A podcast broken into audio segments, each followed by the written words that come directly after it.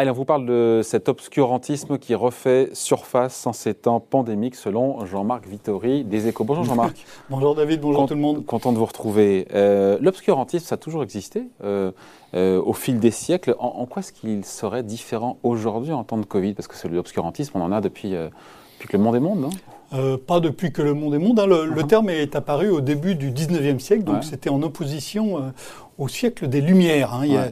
non, mais de tout temps, on a toujours eu. Euh, oui, il y a toujours eu des tentations obscurantistes, mais il y a un siècle qu'on appelle le siècle des Lumières, mm.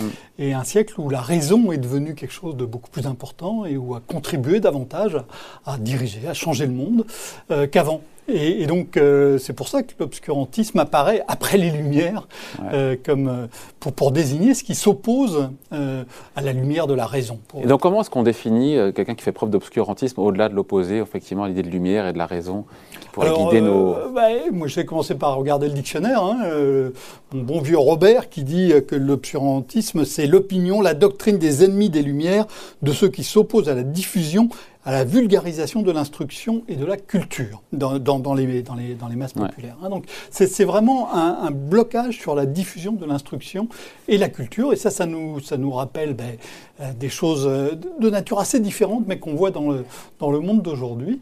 Euh, le premier, c'est ce qui se passe aujourd'hui même en Afghanistan. Hein, où les talibans euh, ont pris le pouvoir. Mm. Et ils ont exercé le pouvoir euh, pendant cinq ans, hein, de 1996 à 2001. Et donc on a bien vu ce qu'ils avaient fait. Et il y a un certain, à beaucoup d'égards, ça rappelle, ça rappelle cette définition. D'un côté, on a ça. Et puis de l'autre côté, euh, une autre forme d'obscurantisme qui est ce qui, ce qui, se passe du côté des antivax. Ouais, c'est là où je me dis, c'est votre chronique du jour, vous accolez justement le retour des talibans aux antivax. pardon, je vois pas le rapport. Ben, c'est un, refus de, de ce qu'on appelle aujourd'hui la raison. Hein, en Afghanistan, les talibans, euh, il y a quelque chose qui est absolument central dans leur, dans leur politique, dans leur message, c'est l'éducation religieuse. Hein.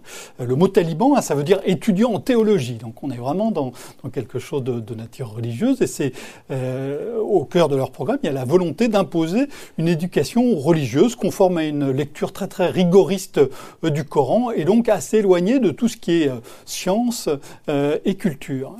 Donc d'un côté on a ça, de l'autre ben, les, les antivax, c'est le refus au nom d'arguments, hein, donc avec de la raison, et, donc pas une raison qui n'est pas une raison religieuse, contrairement à ce qui se passe en, Afghanistan, mais au nom d'une certaine raison, au nom de raisonnements qu'on peut contester. Et les antivax refusent la raison du vaccin, alors qu'il y a toute une série de faits objectifs et difficilement contestables qui montrent que le vaccin est efficace. Jean-Marc, pourquoi traiter celles et ceux qui refusent de se faire vacciner d'obscurantistes? Partons, mais certains sont juste des personnes qui sont sceptiques, dubitatives quant aux effets de long terme euh, d'une technologie qu'on n'a jamais expérimentée à grande échelle, qu'on appelle l'ARN messager. Alors, l'obscurantisme peut être partout, hein, il peut être chez les antivax, il peut être aussi parfois chez les provax, quand ils refusent tout débat, quand ils, refusent toutes les, toutes, mm. les, toutes les discussions de, de fond. Oui, bien sûr, il peut y avoir un scepticisme, il peut y avoir d'excellentes raisons de, s'interroger. On vaccine depuis maintenant deux siècles. Hein. Le, début de la, vaccination, c'est au début du 19e siècle. C'est avant Pasteur. Hein. Ça a commencé sur la, sur la variole euh, euh, avant, avant la rage. Donc ça fait deux siècles qu'on vaccine.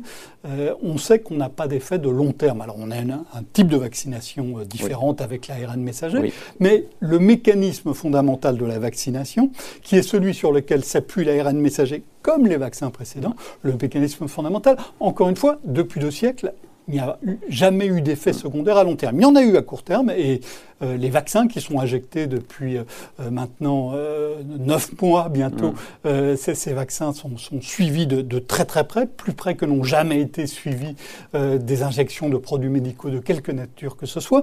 Et donc on les suit. Donc les effets à court terme, on les, ils sont correctement, je pense, identifiés les effets à long terme, encore une fois, le mécanisme du vaccin n'a jamais produit d'effets négatifs à long terme. Est-ce que les gouvernants n'ont pas aussi un petit peu, euh, Jean-Marc, leur part de responsabilité? Dans aussi quelque part dans cette réaction euh, des antivax. Euh, quand on voit, et vous le disiez euh, encore une fois dans votre chronique du jour, dernier spot du gouvernement qui se termine par le slogan tous vaccinés, tous protégés, c'est un, truc qui vous convient pas ça parce que c'est parce que c'est là aussi on voit, pas vrai à 100%. Quoi. On, voit poindre une forme d'obscurantisme, hein, le fait de nier la réalité, la raison et ce que nous apporte la science. Le slogan tous vaccinés, tous protégés est faux. Hein. on sait que le vaccin ne protège pas à 100%. Le fait d'être tous vaccinés, ça réduit grandement la possibilité du virus de circuler et vraisemblablement de muter. Et donc c'est quelque chose de, favorable. Mais tous vaccinés, tous protégés, c'est faux.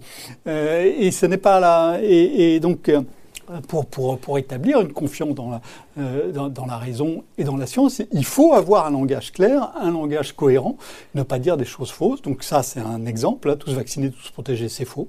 Euh, et, et, si vous regardez les, les, endroits de France où la vaccination a eu le plus de mal à prendre, eh bien, qu'est-ce que c'est? C'est les Outre-mer. Les Outre-mer, c'est des endroits dont les, les chefs d'État parlent avec beaucoup d'émotion le 31 décembre, mais ensuite, euh, c'est tout de même un petit peu différent. en Polynésie, en Polynésie, eh bien, les gouvernements successifs ont nié pendant des années, voire des décennies, les effets cancérigènes des tests nucléaires de Mururoa et, d'un autre euh, euh, atoll polynésien. Et donc, quand, donc, ça porte sur la santé. Donc, euh, pendant des années, le gouvernement dit il n'y a pas de problème. Finalement, il dit bah, si, il y a un problème. Mm. Et quand on dit bah, vaccinez-vous, il n'y a pas de problème. Bah, pour les, tous les Polynésiens, ça leur rappelle ce qu'on leur a dit hmm. sur les essais Ce qui explique le fait qu'ils étaient réticents à se vacciner, oui, et taux de vaccination plus faible, je crois exactement, 20%. Ouais, et il se passe exactement la même chose, enfin le, même mécanisme hein, en Guadeloupe et, et, en Martinique, euh, où euh, les gouvernements successifs ont nié pendant longtemps euh, les effets d'un insecticide hein, qui s'appelle la chlordécone, qui a des effets cancérigènes, qui a aussi des effets sur la, sur la reproduction humaine. Et, et donc ces effets ont été niés pendant très, très longtemps. Et donc, même chose, quand euh, le gouvernement dit euh, aux Antillais vaccinez-vous, il n'y a pas de problème. Ça leur rappelle ce qu'on leur a dit pendant des années, de continuer avec la chlordécone, ou c'est pas grave s'il y a eu de la chlordécone, ça n'a aucun effet. Bon, et comment on finit là-dessus? Comment est-ce qu'on met un petit peu de, ben, justement, de lumière dans la tête euh, des obscurantistes? Eh Ce qui est très compliqué, c'est que l'obscurantisme ancien, il s'appuyait sur la, sur la religion, donc il y avait une volonté de pouvoir. Là, c'est une volonté individuelle. Donc, c'est pas par l'action collective, c'est l'action individuelle. c'est plus compliqué. C'est plus compliqué. C'est évidemment plus compliqué à, gérer puisque chacun a sa propre raison et ça c'est totalement impossible euh, de, de, de, nier ces raisons. Ces raisons, elles existent, elles, sont, elles ont leur, leur légitimité, leur, leur, fondement. Donc euh, ben, il faut travailler, il faut travailler sur la clarté, il faut travailler sans doute sur euh, le raisonnement scientifique qui n'est pas quelque chose qui n'est pas l'une des, l'une des victoires de l'enseignement français de façon générale. Et il faut aussi que chacun apprenne à à, parler clair quand, quand, quand vous discutez euh, avec des, des, des antivax. Euh, les, les, polémiques qu'il y a eu entre médecins, entre scientifiques sur ce, sur ce médicament. n'a pas aidé. Sur, sur, cette maladie et sur les médicaments pour lutter euh, contre cette maladie, les ont beaucoup perturbés, les ont, ont semé le doute. Et donc je pense qu'il y a un... Il y a aussi de l'obscurantisme chez certains professionnels de santé, chez certains médecins aussi?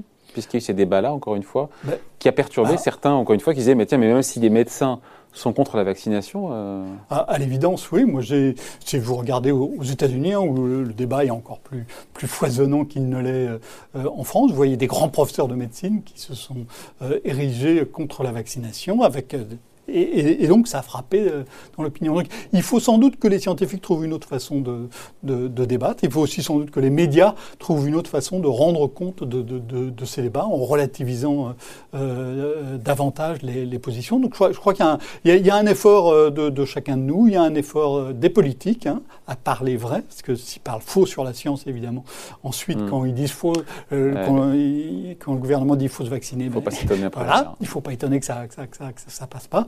Euh, il y a un effort aussi, euh, sans doute, des, des, des, scientifiques sur la façon de mener les, les débats.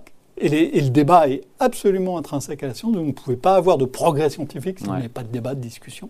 Mais il faut sans doute trouver d'autres moyens de le faire et d'autres moyens de le raconter. Voilà donc, édito du jour à lire dans les échos, signé Jean-Marc Vittori. C'est obscurantif donc en temps de Covid. Merci beaucoup. Merci David, au revoir.